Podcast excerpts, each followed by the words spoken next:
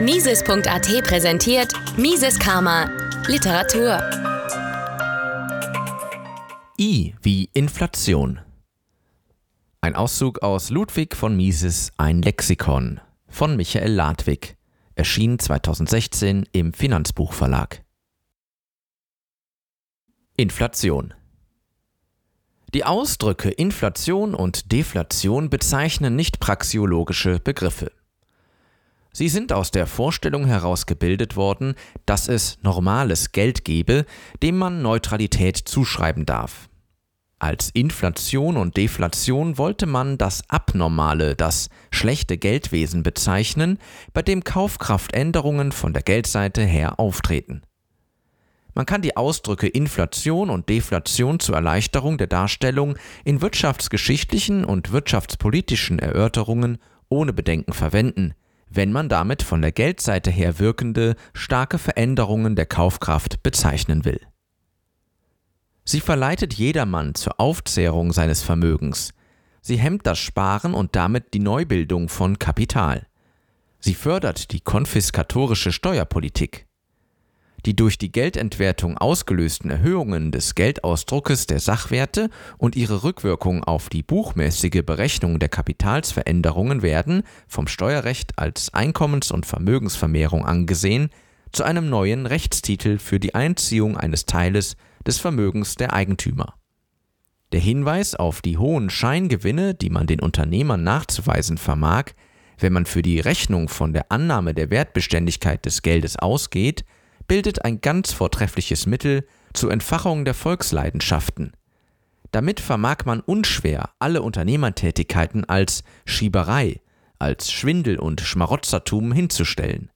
Und wenn dann schließlich das Geldwesen durch die hemmungslose lawinenartig anschwellende Neuausgabe von Noten ganz zusammenbricht, dann bietet das Chaos die günstigste Gelegenheit, um das Werk der Zerstörung zu vollenden. Die destruktionistische Politik des Interventionismus und Sozialismus hat die Welt in schwere Not gestürzt. Ratlos stehen die Politiker der Krise gegenüber, die sie heraufbeschworen haben. Und sie wissen keinen anderen Ausweg zu empfehlen als neue Inflation oder, wie man in der jüngsten Zeit zu sagen pflegt, Redeflation. Die Wirtschaft soll angekurbelt werden durch neue zusätzliche Bankkredite, das heißt durch zusätzliche Zirkulationskredite wie die Gemäßigten wollen, oder durch Ausgabe von neuen Staatsnoten, wie die Unentwegten wünschen. Doch die Vermehrung der Menge des Geldes und der Umlaufmittel wird die Welt nicht reicher machen und das nicht wieder aufbauen, was der Destruktionismus niedergerissen hat. Ausdehnung des Zirkulationskredits führt zwar zunächst zum Aufschwung, zur Konjunktur, doch diese Konjunktur muss notwendigerweise früher oder später zusammenbrechen und in eine neue Depression einmünden. Durch Kunstgriffe der Bank- und Währungspolitik kann man nur vorübergehende Scheinbesserung erzielen, die dann zu umso schwererer Katastrophe führen muss. Denn der Schaden, der durch die Anwendung solcher Mittel dem Volkswohlstand zugefügt wird, ist umso größer, je länger es gelungen ist, die Scheinblüte durch fortschreitende Schaffung zusätzlichen Kredits vorzutäuschen. Wollte man alle Staatsausgaben aus Steuereingängen bestreiten, müsste man auch die Empfänger der Staatswohltaten besteuern. Das Prinzip des wohltatenspendenden Staates ist unvereinbar mit dem Prinzip des von Steuererträgen erhaltenen Staates. Der Wohlfahrtsstaat kann ohne schrankenlosen Inflationismus nicht bestehen. Das ist der Sinn der leidenschaftlichen Propaganda für schlechtes Geld. Vor die Wahl gestellt zwischen dem Verzicht auf eine populäre Ausgabe und der Einführung einer unpopulären Steuer, zieht der durchschnittliche Politiker ein wenig Inflation vor. Was der geordnete, demokratische Staat braucht, ist Goldwährung der Bamberger Art, nicht etwa Goldkernwährung. Goldmünzen müssen im Verkehr umlaufen. Dann wird jeder Versuch einer Inflation die Wirkung des Greshamschen Gesetzes auslösen, Gold wird sofort aus dem Verkehr verschwinden und die Menge wird wissen und verstehen, was vorgeht. Der große Betrug, der Inflation ermöglicht, wird rasch aufgedeckt werden. Demokratie und Parlamentarismus können auf die Dauer nicht ohne Goldwährung auskommen. Hemmungsloser Inflationismus führt nicht nur zum Zusammenbruch des Geldwesens, er erzeugt auch die schwerste Krise aller volkstümlichen Regierungsformen. würden die im Gefolge der Inflation einhergehenden Preissteigerungen sich gleichzeitig und allen Waren und Dienstleistungen gegenüber gleichmäßig vollziehen, so würden sie, abgesehen von der Benachteiligung der Gläubiger und der Begünstigung der Schuldner, keine weiteren sozialen Verschiebungen mit sich bringen.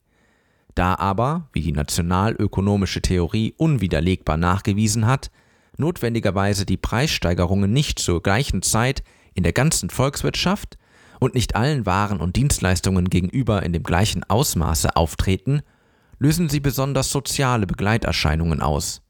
Die Schichten, die jene Waren und Dienste zu Markte bringen, deren Preise schon am Beginn des Prozesses der Kaufkraftveränderung hinaufgehen, gewinnen. Denn sie verkaufen eine Zeit lang schon zu den erhöhten Preisen, während sie die Waren und Dienste ihres eigenen Bedarfes noch zu den niedrigeren Preisen einkaufen, die der Kaufkraftgestaltung vor der Inflation entsprochen haben. Kommt die Inflation einmal zum Stillstand, dann gleichen sich schließlich auch die Preise der verschiedenen Waren und die Löhne wieder bis zu einem gewissen Grade an. Doch die im Zuge des Inflationsprozesses erzielten Gewinne und erlittenen Verluste werden nicht wieder ausgeglichen. Es ist zu verstehen, dass einzelne Schichten vom Standpunkte ihrer Sonderinteressen aus Inflation fordern. Die Inflation ist in Wahrheit die Ultima Ratio aller Gewaltregierungen, welche die Freiheit des Wirtschaftslebens unterdrücken wollen. Kein Volk, auch nicht das ärmste, muss auf geordnete Währungsverhältnisse verzichten. Nicht die Armut des Einzelnen und der Gesamtheit, nicht die Verschuldung an das Ausland, nicht die Ungunst der Produktionsbedingungen treibt die Valutakurse in die Höhe, sondern die Inflation. Darum sind auch alle Mittel, die zur Bekämpfung der Devisen-Os angewendet werden, wirkungslos. Wenn die Inflation fortgeht, bleiben sie ohne Erfolg. Wenn es keine Inflation gibt, sind sie überflüssig. Man meint, dass durch Inflation die Überhöhung der Löhne am einfachsten behoben werden könnte. Dieses Argument zeigt, wie ängstlich unsere Nationalökonomen darauf bedacht sind, nur ja nicht den Gewerkschaften zu missfallen. Obwohl sie nicht umhin können, einzusehen, dass die Löhne überhöht sind und ermäßigt werden müssen, wagen sie es nicht offen zu fordern, dass diese Überhöhung ein Ende gemacht werde.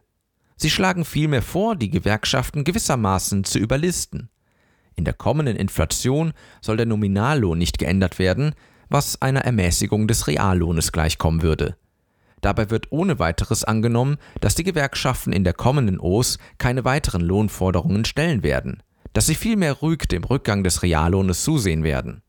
Selbst wenn man diese ganz unberechtigt optimistische Erwartung für richtig halten würde, so wäre damit noch nichts erreicht, eine durch bankpolitische Maßnahmen herbeigeführte OS muss schließlich wieder zur Krise und zur Depression führen, so dass man auf diesem Wege das Problem der Lohnsenkung nur vertagen, aber nicht beheben könnte. Die Vorliebe für inflationistische Politik beruht zum Teil auf dem tief eingewurzelten Hass gegen die Gläubiger. Inflationspolitik wird als Waffe im Kampfe der Schuldner um Befreiung von den übernommenen Verpflichtungen betrachtet. Weil sie die Schuldner auf Kosten der Gläubiger begünstigt, wird sie als gerecht und als wohltätig für die Massen angesehen. Die Inflation kann nur so lange fortgehen, als die Meinung besteht, dass sie doch einmal aufhören werde. Hat aber die Bevölkerung die Überzeugung gewonnen, dass die Inflation nicht mehr zum Stillstand kommen wird, dann wendet sie sich von dem Gebrauche dieses Geldes ab, flüchtet zu den Sachwerten, zum ausländischen Geld, zum Edelmetall und zum Tauschhandel. In allen großen Kriegen wurde die Geldrechnung durch Inflation erschüttert. Früher war es die Münzverschlechterung, heute ist es die Papiergeldinflation. Die wirtschaftliche Gebarung der Kriegführenden wird dadurch irregeleitet, die wahren Folgen des Krieges ihren Blicken entzogen. Man kann ohne Übertreibung sagen, dass die Inflation ein unentbehrliches geistiges Mittel des Militarismus ist. Ohne sie würde die Rückwirkung des Krieges auf den Wohlstand viel schneller und eindringlicher offenbar werden, würde die Kriegsmüdigkeit viel früher eintreten. In der theoretischen Untersuchung kann man mit dem Ausdruck Inflation vernünftigerweise nur einen Sinn verbinden.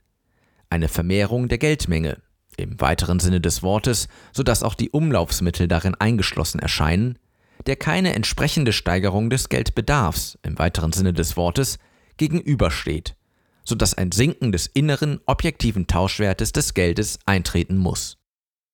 Inflationismus ist die Geldwertpolitik, die die Vermehrung der Geldmenge anstrebt.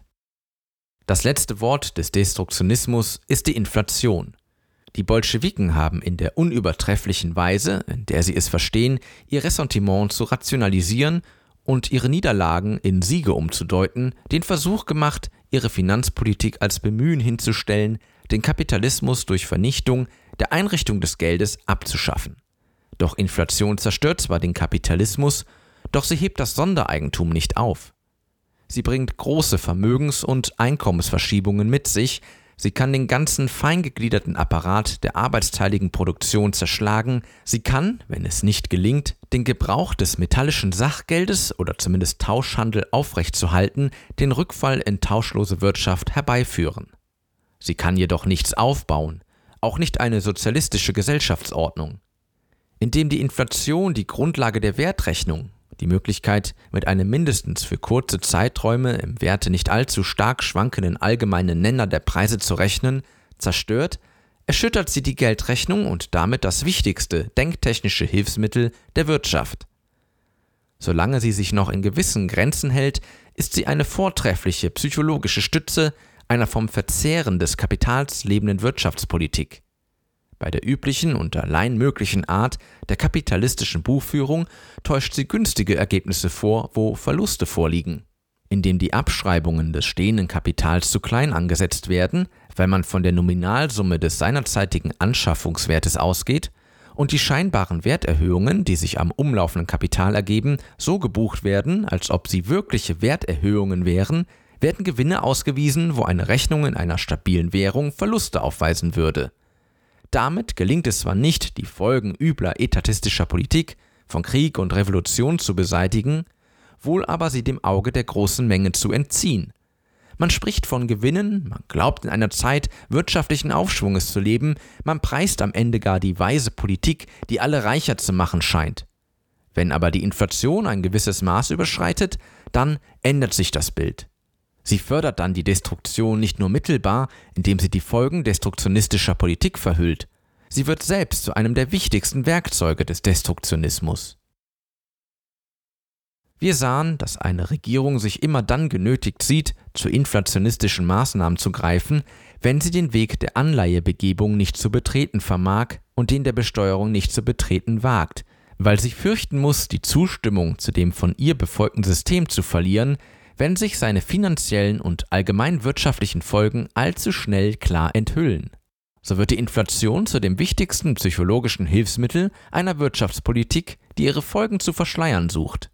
Man kann sie in diesem Sinne als ein Werkzeug antidemokratischer Politik bezeichnen, da sie durch Irreführung der öffentlichen Meinung einem Regierungssystem, das bei offener Darlegung der Dinge keine Aussicht auf die Billigung durch das Volk hätte, den Fortbestand ermöglicht.